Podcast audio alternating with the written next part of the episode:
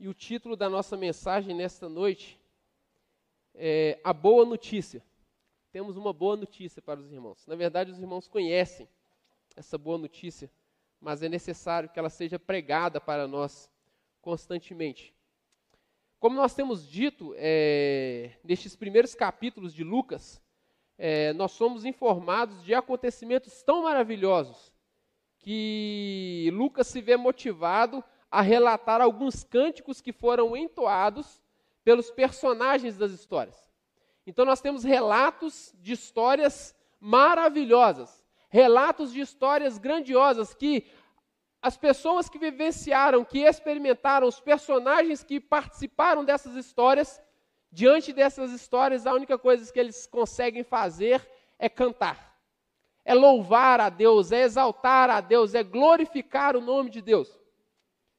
E Lucas, diante desses fatos, ele precisa relatar, ele precisa nos contar que o povo de Deus, diante dos atos poderosos e maravilhosos de Deus, canta. O povo de Deus, diante dos atos maravilhosos e poderosos de Deus, tem o seu coração inundado da alegria. E essa alegria não é uma alegria apenas na terra, é uma alegria que leva pessoas e anjos a louvarem a Deus. Esta alegria é uma alegria tão maravilhosa. Obrigado, irmã Laide, Deus abençoa. É uma alegria tão maravilhosa que leva os céus e a terra cantarem e glorificar a Deus, louvar o nome de Deus. Quando nós cantamos hinos de louvor ao nosso Deus, quando nós cantamos músicas de adoração ao nosso Deus, nós nos unimos ao que acontece no céu. Nós nos unimos ao que os anjos estão fazendo neste exato momento no céu. Na verdade, o escritor aos Hebreus vai nos dizer que quando nós nos reunimos como igreja para louvar o nosso Deus, para cultuar o nosso Deus, nós nos unimos aos santos do passado que já estão nos céus. Não sei se você sabia disso. Sabe aquele parente, aquela pessoa que você tanto ama e que não está mais aqui na terra, mas que você sabe que ela é uma pessoa que testemunhou da fé em Cristo e foi salva? Neste momento, ela está adorando a Deus. E o, e o escritor aos Hebreus nos diz que, no momento em que nós nos unimos como igreja para louvar a Deus, nós nos unimos a essas pessoas. É maravilhoso isso, irmãos. Então o texto está nos dizendo que, diante da alegria que nos alcançou, os céus e a terra são levados a cantarem, são levados a adorar, são levados a glorificar a Deus alegria que alcançou a vida de cada um de nós, alegria que nos alcançou e que nos faz reunir aqui domingo após domingo, independentemente das circunstâncias, para igualmente glorificarmos e louvar a Deus. Talvez, se tivesse uma invasão alienígena na Terra, se caso existisse né, alienígenas, a gente não sabe, possivelmente não, mas se houvesse uma invasão alienígena, a gente fica pensando, se os ETs viessem na Terra, eles iriam querer estudar os seres humanos, né? Talvez uma das coisas que eles quisessem, tivesse a curiosidade de estudar, é saber por que tem um grupo de pessoas que uma vez por semana se reúne num espaço e começa a cantar. Se você parar para pensar, não faz sentido nenhum. Se você parar para pensar, não faz sentido nenhum um grupo de pessoas se reunirem todo domingo no lugar e cantar. Cantar, se alegrar, depois parar para ouvir uma mensagem. Por que isso? Somente o crente entende.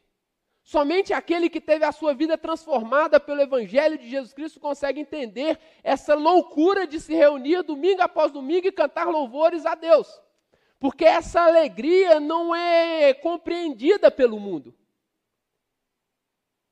Então, essa alegria alcançou a nossa vida.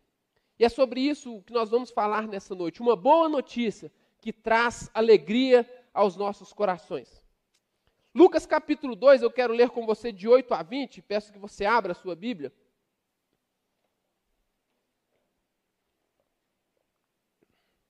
Lucas capítulo 2, de 8 a 20. Está escrito assim: Havia naquela mesma região pastores que viviam nos campos e guardavam os seus rebanhos durante as vigílias da noite. E um anjo do Senhor desceu aonde eles estavam, e a glória do Senhor brilhou ao redor deles, e eles ficaram tomados de grande temor. O anjo, porém, lhes disse: Não tenham medo, estou aqui para lhes trazer boa nova, de grande alegria que será para todo o povo.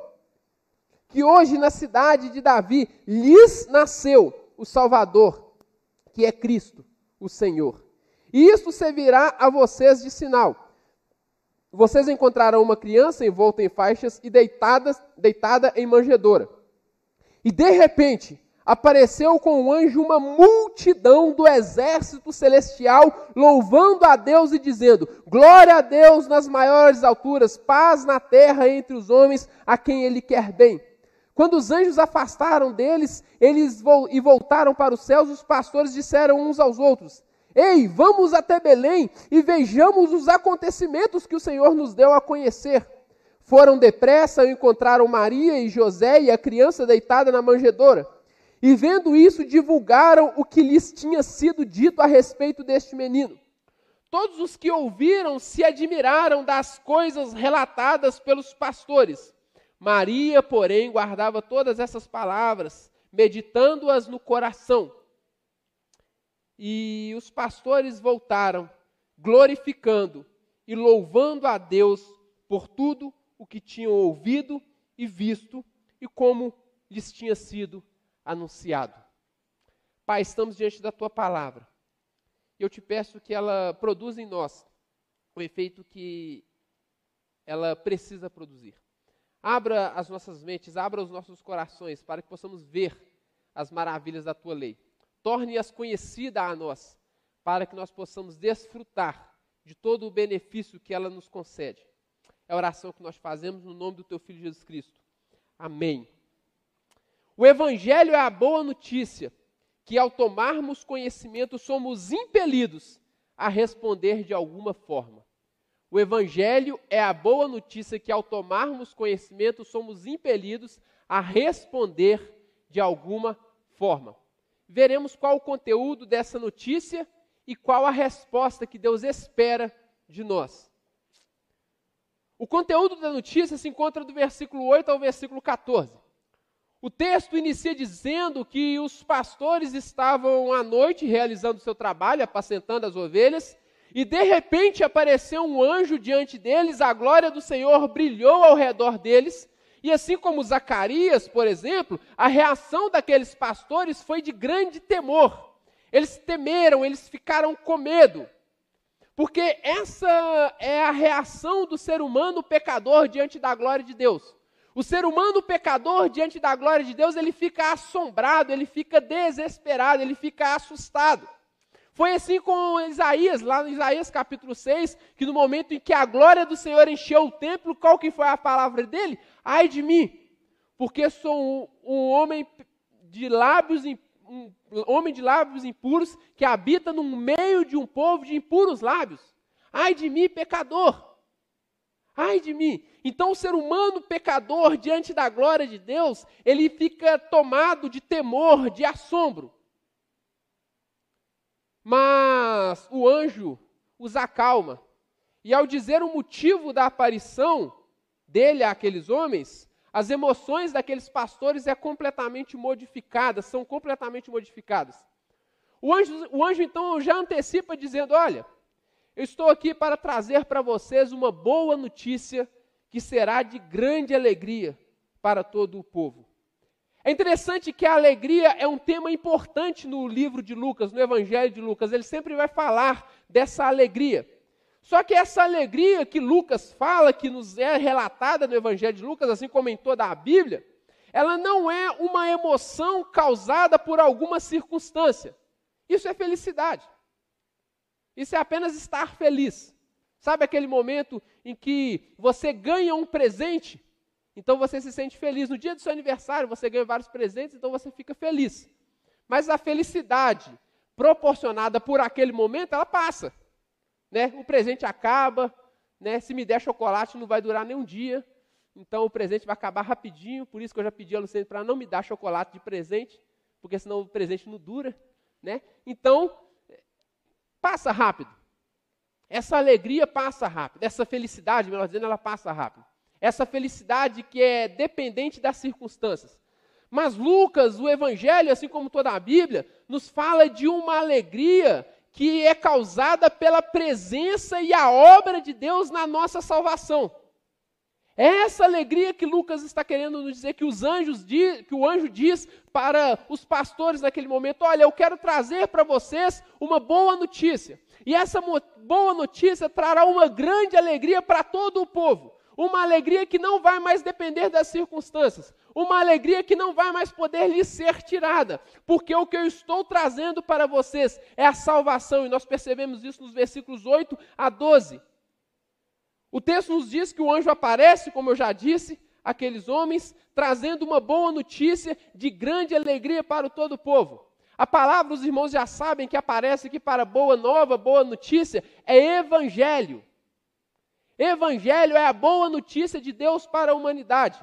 Só que essa palavra evangelho, meus irmãos, ela é tirada daquela época, ela já existia, não foi uma palavra inventada por Deus ou pelos anjos naquele momento. Era uma palavra que já existia, que, significa, é, que era usada normalmente no contexto militar. O exército do povo, o exército de uma nação saía para a guerra, saía para a batalha, então tinha o arauto. O arauto era aquela pessoa responsável por trazer a notícia, as notícias a respeito da guerra para a cidade. Quando o exército vencia a batalha, o exército não podia voltar imediatamente. Eles tinham os seus equipamentos de guerra, eles tinham os seus animais, eles tinham os seus feridos, tudo isso precisava ser trazido de volta. Então o arauto vinha na frente, livre de todas essas responsabilidades, apenas para anunciar o povo que a guerra havia sido vencida. Então ele já vinha gritando ao longe, quem estava em cima da.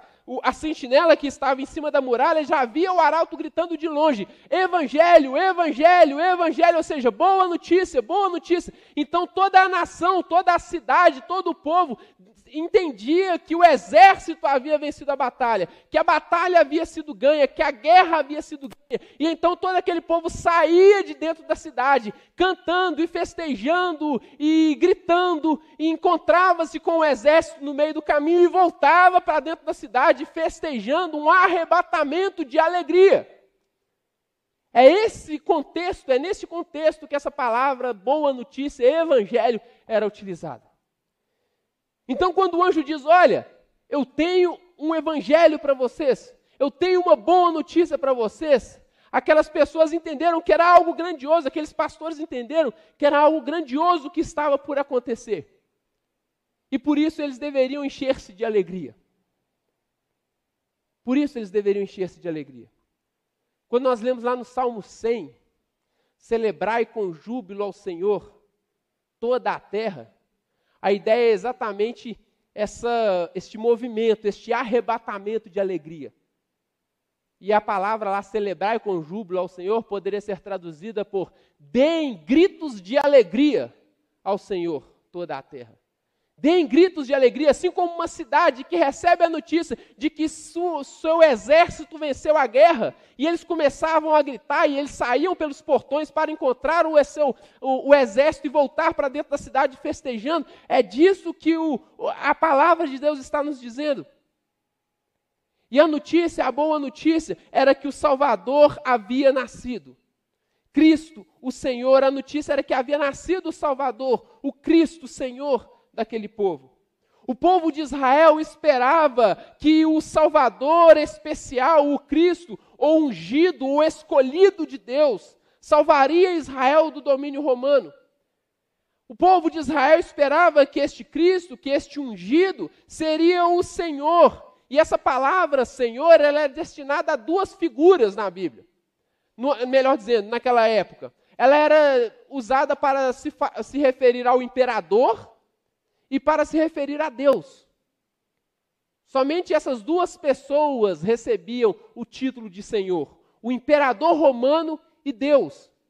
Então, quando o anjo diz que o Cristo, o Senhor, o Salvador, haveria de nascer, ele estava dizendo que a Israel, que estava sob o domínio de Roma, e isso era muito triste para Israel, ele estava dizendo que Deus estava enviando o seu Salvador aquele que seria o Senhor sobre Israel. Era muito triste para Israel estar debaixo do domínio romano, porque Israel era o povo de Deus. Israel deveria ser governado por Deus, mas Israel rejeitou o governo de Deus. Israel virou as costas para Deus, Israel não quis viver conforme a vontade de Deus. E por causa disso, Israel deixou de viver debaixo deste governo, Israel deixou de desfrutar dos benefícios de estar debaixo do governo de Deus e se tornou um povo oprimido por Roma, pelo imperador romano. Mas a notícia era: o Senhor, o Salvador, o Cristo Senhor, nasceu. E essa notícia é de grande alegria, porque agora vocês serão salvos do domínio romano, não político, não político, mas de todo domínio que é contrário ao reino de Deus. E agora terão Deus como Senhor da vida de vocês novamente. É muito interessante que César Augusto, o imperador da época em que Jesus nasceu, se intitulava o Salvador do povo. Ele se gabava de ter trazido ao povo comum um tempo de paz, prosperidade, salvação e satisfação de todos os anseios da humanidade. Parece alguém que a gente conhece nos nossos dias, que está pleiteando o cargo de presidente. Fecha parênteses. Né? Meus irmãos, né? eu sou o salvador dessa pátria. Eu trouxe um tempo de paz, de prosperidade e satisfação de todos os anseios. Qual, qual deles? Os dois, tá? Os dois dizem a mesma coisa. Antes que fale que eu estou puxando a sardinha para um lado, os dois dizem a mesma coisa. Eu sou a solução. Eu trouxe um tempo de paz. No meu tempo o povo comia carne, no meu tempo agora o povo está tendo emprego. Cada um fala do que, é. Mas se, se gabam de ter trazido um tempo de, de prosperidade, de satisfação, de paz para o povo. César Augusto falava a mesma coisa se gabava disso. Mas, ao contrário da propaganda imperial, o verdadeiro salvador do mundo não está no decreto de César, mas na proclamação divina. O Salvador não era o poderoso César Augusto e muito menos Roma, mas era uma criança deitada em um coxo na cidade de Davi. Esse é o Salvador da humanidade. O salvador da humanidade não é nenhum poder político, não é nenhuma pessoa que não o Cristo, aquele que nasceu na manjedoura. Na verdade, a situação de Israel é a situação de todos nós, seres humanos. Por causa do pecado, nós rejeitamos o governo de Deus, nos tornamos escravos do pecado, do diabo e do mundo, como eu sempre falo aqui. Mas Deus em Jesus veio restaurar o seu domínio sobre a criação Deus em Jesus veio nos salvar destes poderes maus que tentam nos enganar, dizendo que eles são tudo o que nós precisamos, mas que na verdade nos fazem sofrer. Deus em Jesus veio nos levar de volta para Ele. Deus em Jesus, irmãos, preste atenção nisso que eu estou dizendo. Os poderes deste mundo tentam dizer para nós que eles são tudo o que nós precisamos. E quando eu digo os poderes deste mundo, eu estou dizendo, falando tudo mesmo tudo o que sustenta este sistema ao qual nós estamos inseridos. Os poderes políticos, os poderes econômicos, os poderes que atuam no nosso coração, dos nossos prazeres, das nossas vontades, dos nossos desejos. Todos esses poderes tentam nos dizer que eles têm tudo o que nós necessitamos. Que eles têm a satisfação que nós buscamos e ansiamos. Se a gente parar para pensar, é isso que o pecado faz conosco tentam tirar o nosso foco de Deus e tentam colocar o nosso olhar em outra coisa que não Deus e dizer que esta outra coisa vai nos satisfazer, que esta outra coisa vai dar a nós o que nós tanto ansiamos. Se a gente está buscando segurança, a gente coloca a nossa confiança na política. Se a gente está buscando prosperidade, a gente coloca a nossa confiança no nosso trabalho, no nosso emprego. Se a gente está buscando prazer, a gente coloca a nossa, a, a nossa esperança de encontrar este prazer na nossa sexualidade. E aí nós achamos que essas coisas irão satisfazer os anseios que está no nosso coração, que essas coisas serão os nossos salvadores. Os poderes deste mundo tentam nos enganar, dizendo que eles são tudo o que nós necessitamos. Mas o que nós percebemos é que não. O nosso Salvador foi aquele menino que nasceu e foi colocado numa manjedoura lá na cidade de Davi. Então, o conteúdo da mensagem é que chegou o Salvador para nós. Mas também este conteúdo, o conteúdo dessa boa notícia é que chegou a paz. Versículos 13 e 14. Eu sempre costumo dizer aqui que quando nós pecamos, nós trouxemos o caos para o mundo. Nós trouxemos o caos para o cosmos. Aquilo que antes era organizado tornou-se desorganizado. Né? Antes, Adão e Eva iriam cultivar e guardar o jardim, e o jardim ia produzir flores e frutos. Mas por causa do pecado, eles iriam cultivar a terra e a terra ia produzir abrolhos e espinhos. Ou seja, as coisas não iriam mais funcionar da forma como deveriam funcionar. Nós trouxemos o caos para o mundo. Nós entramos em inimizade com Deus e entramos em inimizade com o nosso próximo, com o nosso semelhante. E é muito interessante porque os pastores, eles representavam muito bem uma classe que experimentava esse tipo de inimizade. Os pastores naquela época, eles tinham dois problemas. O primeiro, eles não podiam participar dos cultos, da adoração a Deus no templo. Por que, que eles não podiam participar da adoração a Deus no templo? Porque eles viviam cuidando dos animais, do rebanho. Só que às vezes, para proteger o rebanho, eles tinham que ter contato com animais impuros. Às vezes, um animal morria, eles tinham que pegar aquele animal e tinham que tocar no cadáver. E se você se lembrar lá de Levítico, aquele que tocasse no cadáver não podia participar da adoração no templo. Então, aqueles pastores eram pessoas separadas do culto, eram pessoas separadas da vida espiritual do povo de Deus. É muito interessante, né, que aqueles que produziam, aqueles que cuidavam dos animais que seriam sacrificados no templo, não podiam participar do culto a Deus no templo. Então eram pessoas que estavam separadas espiritualmente de Deus do ponto de vista da época. Só que tem um outro problema também. Os pastores eram mal vistos, parece piada pronta, né? Mas os pastores eram pessoas conhecidas como pessoas desonestas. Porque eles roubavam as ovelhas uns dos outros. Usavam-se uma expressão, eles confundiam o, me, o seu com o meu. Eles tinham essa expressão, os pastores confundem o seu com o meu. Então eles eram pessoas mal vistas na sociedade, pessoas que estavam em inimizade com seu próximo porque eram considerados desonestos. Só que Jesus veio nos reconciliar, meus irmãos. Jesus veio nos reconciliar com Deus e com o outro.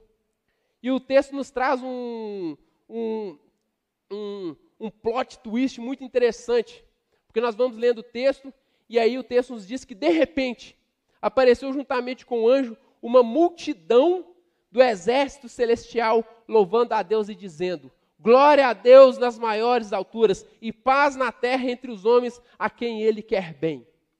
Imaginem a cena como se aquele anjo do Senhor, possivelmente Gabriel, estava conversando com os pastores e então a cortina do teatro se abre. E o que está atrás da cortina? Um grande exército, uma multidão do exército de Deus. Louvando. Glória a Deus nas maiores alturas. Paz na terra entre os homens. Imagina, não tem torcida do Galo que consiga cobrir isso. E olha que a torcida do Galo faz barulho. Que é a melhor e a maior de Minas. Verdade. né? Não tem torcida que consiga sobrepor o que aqueles anjos estavam fazendo.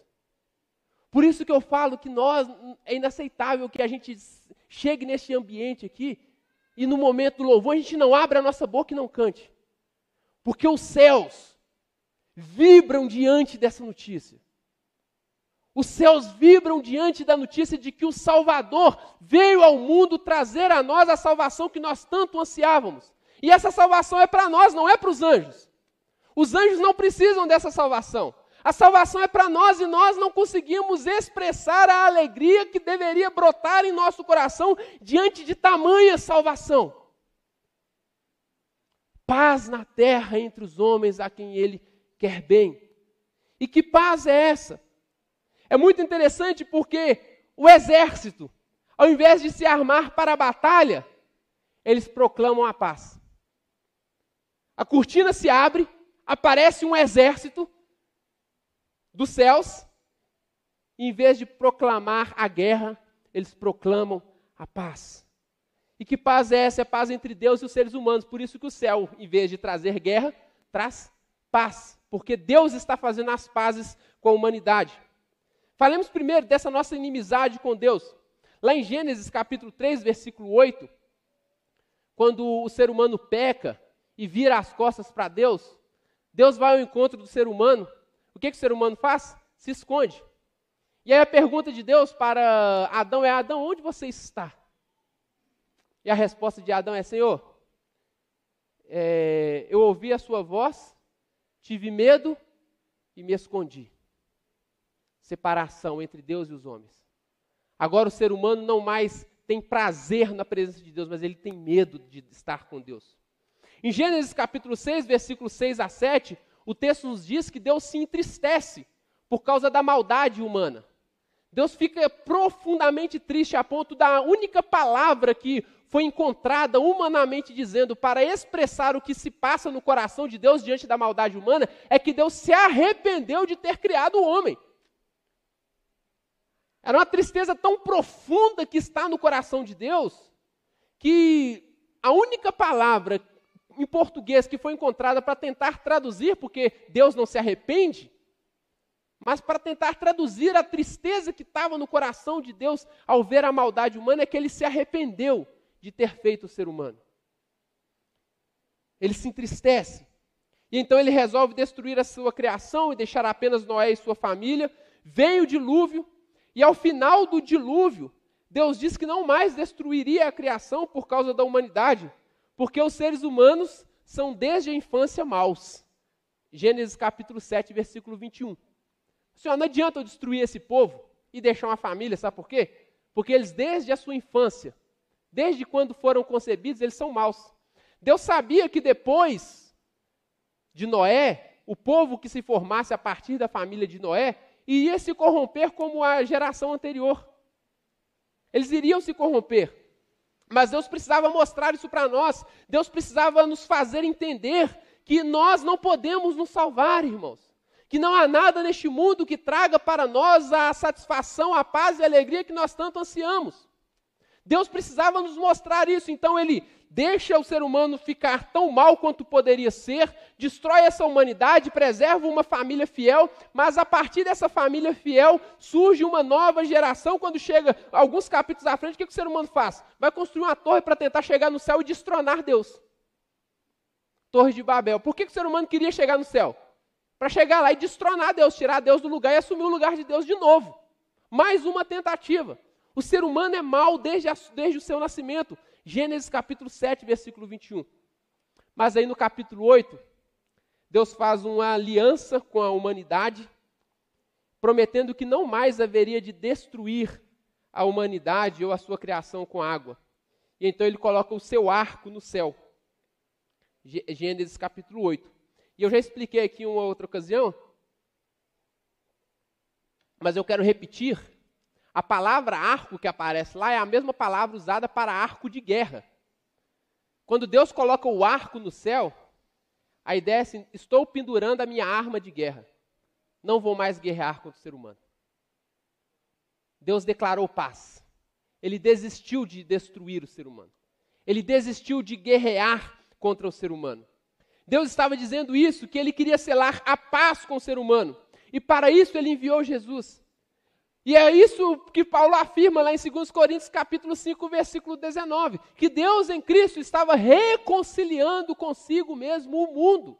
Deus em Cristo estava fazendo as pazes com o mundo. Deus em Cristo fez as pazes conosco, meu irmão e meu amigo. Se todo o caos que nós experimentamos é resultado de termos rejeitado o governo, a regência de Deus sobre a nossa vida, quando Jesus vem ao mundo, morre na cruz, Deus restaura a paz, Ele nos reconcilia com Ele. E assim, nós podemos nos submeter ao governo dele novamente, podemos voltar a desfrutar da organização que somente o Criador pode proporcionar. Todas as leis que sustentam o universo foram criadas por Deus. Newton não inventou a lei da gravidade, ele só descobriu. Já estava aí. Todas as leis já estavam aí, foram criadas por Deus. A única coisa que o ser humano faz é descobrir. Não foi o Thomas Edison, da lâmpada? É isso mesmo? Não foi Thomas Edison que inventou a lâmpada. Ele só descobriu a lâmpada. Ela já estava aí. Tudo o que nós experimentamos, o ser humano inventou nada.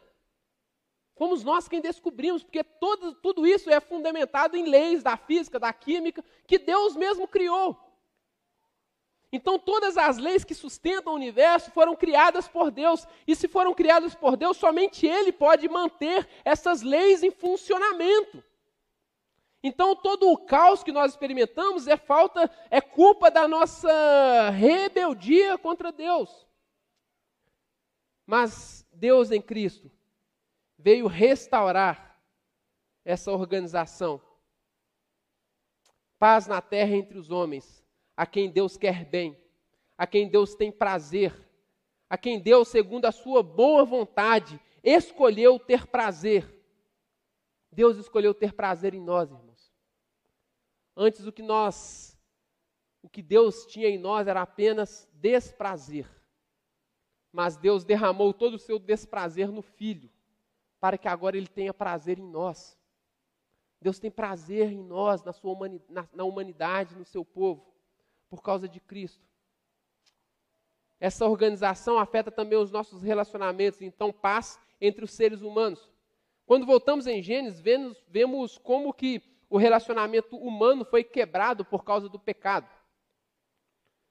Chegamos lá em Gênesis capítulo 3, é, Deus fala assim, ô oh, Adão, o que, que você fez? Ele falou, foi a mulher que você me deu. Foi a mulher que você me deu. Ah, o Deus vira para Eva e fala assim: Eva, porque você desobedeceu a minha ordem, agora o homem vai dominar sobre você. Nunca foi plano de Deus que o, ser, que o homem dominasse sobre a mulher. Nunca foi. É consequência do pecado. Machismo é consequência do pecado. Consequência do pecado. Nunca foi plano de Deus. Mas agora, homem e mulher não se relacionam mais como deveriam, mas se relacionam numa. numa, sim, vivem no relacionamento de dominação e rebeldia e ficam se digladiando ao longo da história. Fratricídios. Caim mata Abel. Homicídios. Lameque mata um homem, um rapaz apenas porque ele pisou no pé dele.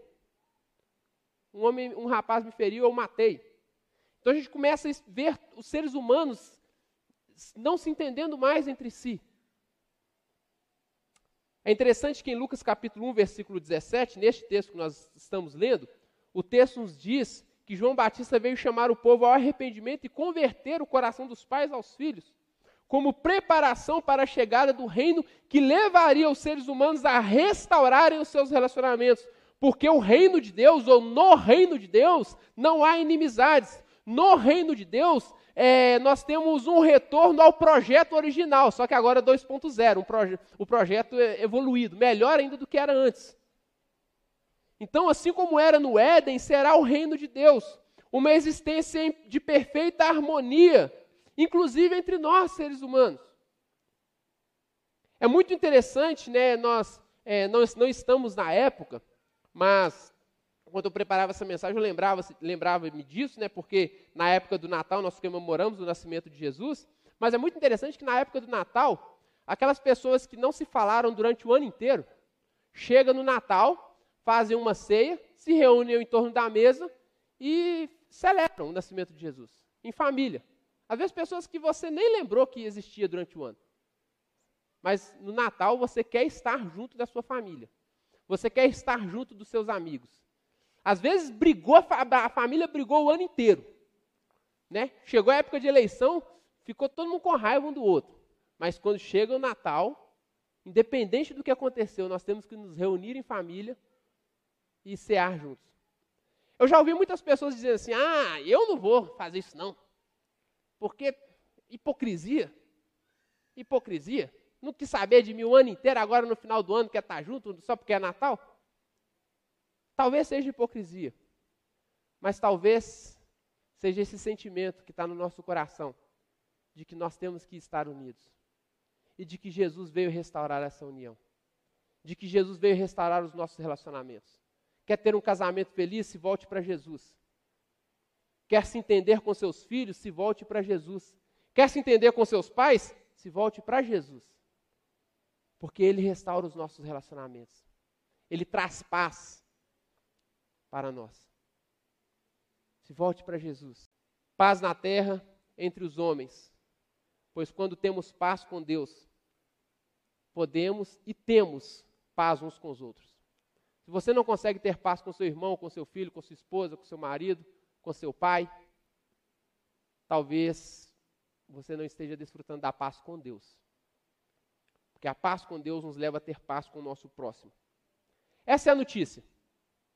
Salvação, e essa salvação consiste em retornarmos ao governo de Deus, nos voltarmos para o governo de Deus, não sermos mais governados pelos poderes deste mundo, pelos poderes deste sistema, não sermos mais governados por qualquer poder, seja ele político, econômico, ou os poderes que atuam em nosso coração, dos nossos prazeres, das nossas vontades, dos nossos desejos, das nossas crises existenciais, crises de identidade.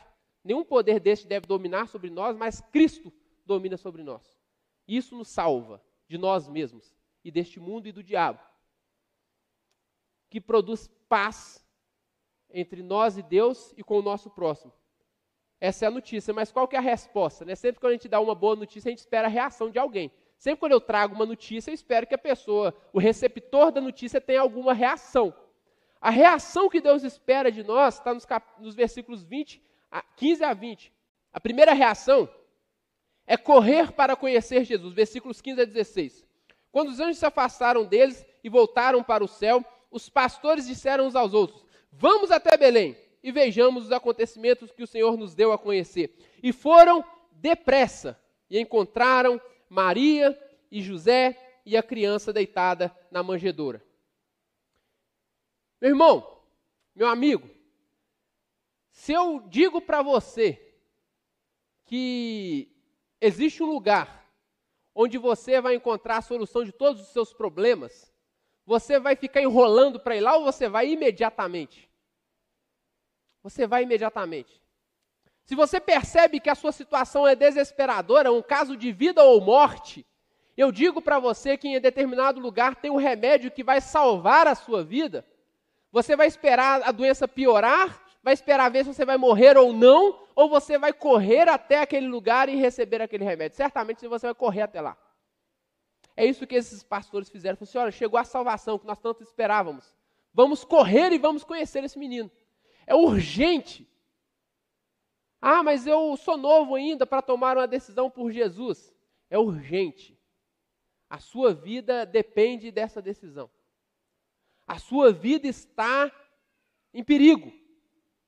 A sua vida está em perigo. É urgente. Então aqueles homens foram depressa. Então a resposta que Deus espera de nós, olha, tem a salvação, tem a paz que vocês tanto anseiam, que vocês tanto necessitam. A resposta de Deus é que a gente corra imediatamente até Jesus. A outra resposta que Deus espera de nós é admiração e meditação. Admirar. O texto nos diz, versículos 17 a 19, que eles chegaram naquele local onde a criança estava, juntamente com Maria e José, e contaram tudo o que havia acontecido. E todos os que ouviram o versículo 18 se admiraram com os relatos que eles ouviram, com os relatos dos pastores.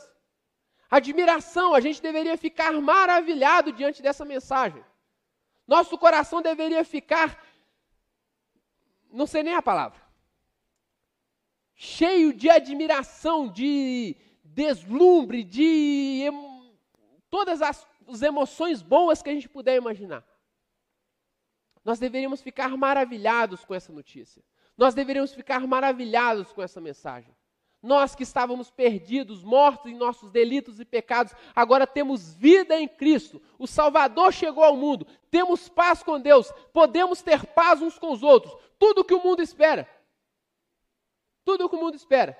Lembram dos desfiles de Miss? Desfile de Miss, o discurso é: o que eu desejo é a paz mundial. Não é assim? Faz o tchauzinho. Paz mundial. O ser humano anseia essa paz. E Jesus, aí a Viviane me corrigiu porque eu não sei. O ser humano anseia essa paz. E essa, o texto está nos dizendo que Deus trouxe. Então nós deveríamos ficar admirados, maravilhados, encantados com essa notícia. Mas o texto diz também que Maria guardava todas essas palavras e as meditava, e meditava sobre elas no coração. Guardar aqui é preservar, entesourar, ruminar, lutar com. Pegar essas palavras e é, se apropriar delas de tal forma que você luta para que aquelas palavras fiquem guardadas no seu coração. Nós não podemos esquecer dessa mensagem. O Salvador veio ao mundo. Ele veio trazer paz na terra. Nós não podemos esquecer disso, nós temos que pregar isso para o nosso coração diariamente. Nós precisamos lutar contra nós mesmos para que a gente não se esqueça disso. Lembram-se que eu falei alguns minutos atrás? Nós sabemos que o Senhor é bom e a sua misericórdia dura para sempre. Nós sabemos disso, a palavra de Deus diz isso. Nós precisamos pregar isso para nós constantemente para que a gente não se esqueça. Nós sabemos que Jesus Cristo veio ao mundo para morrer, nos dar salvação e nos levar para o céu. Nós sabemos de tudo isso, mas nós precisamos pregar isso para o nosso coração constantemente, diariamente, para que a gente não se esqueça. Nós sabemos que a nossa paz, a nossa satisfação e a nossa alegria está em Cristo, mas nós precisamos pregar isso para nós constantemente, diariamente, para que a gente não se esqueça. É isso que Maria fez. Maria guardou essas palavras. E o texto diz também que ela meditava com essas palavras. Meditava sobre essas palavras. Meditar aqui é examinar em detalhes, com a ajuda divina. É, uma, é um meditar que você carece de uma ajuda que medita juntamente com você, te dá compreensão juntamente, flui junto. Essa é a ideia, fluir junto. Então Maria meditava e o Espírito Santo ia dando ela compreensão. Então nós precisamos meditar sobre essas palavras e pedir que o Espírito Santo nos ajude a compreender essas palavras, para que essa palavra possa fazer sentido na nossa vida. Então a, resposta que Deus espera de nós é que a gente se admire e que a gente medite, guarde e medite nessas palavras. E por fim, Deus espera que a gente o glorifique e o louve, versículo 20. E então os pastores voltaram, glorificando e louvando a Deus por tudo o que tinham ouvido e visto. Nós concluímos com essa última forma que Deus espera que a gente responda a Ele. Concluímos dizendo que Deus espera que a gente o glorifique e o louve por tão grande salvação. A alegria daqueles pastores não era uma alegria inata neles mesmos, mas é o resultado do que eles acabaram de ouvir e de ver. Foram embora, voltaram glorificando a Deus e o louvando por tudo que tinham ouvido e visto. É isso que Deus espera de nós, irmãos. Deus espera que a gente corra para Jesus. Deus espera que a gente se admire com essa mensagem que a gente guarde essa palavra e medite nessa palavra. E à medida que essa palavra faz sentido em nosso coração, que a gente responda a Ele com glória e louvor. Que a gente louve por tudo o que Ele faz. E o maior feito dele na nossa história é que Ele enviou Jesus para nos dar a salvação que nós tanto ansiamos. Glória a Deus nas maiores alturas, paz na terra entre os homens a quem eles quer bem. Imagina os anjos. Imagina. Glória a Deus. Nós vamos terminar, irmãos, louvando a Deus, colocando diante dele as nossas vidas. Eu gostaria de convidar a você a abrir a sua boca e cantar, aclamar ao Senhor pelos seus grandes feitos. Aclame ao Senhor toda a terra Deem gritos de alegria ao Senhor toda a terra, por tão grande salvação que Ele trouxe a nós. Convido os irmãos a se colocarem em pé, se você puder. Se os instrumentos a reduzir bem o volume, para que a gente possa ouvir a igreja cantando. Adoremos ao Senhor.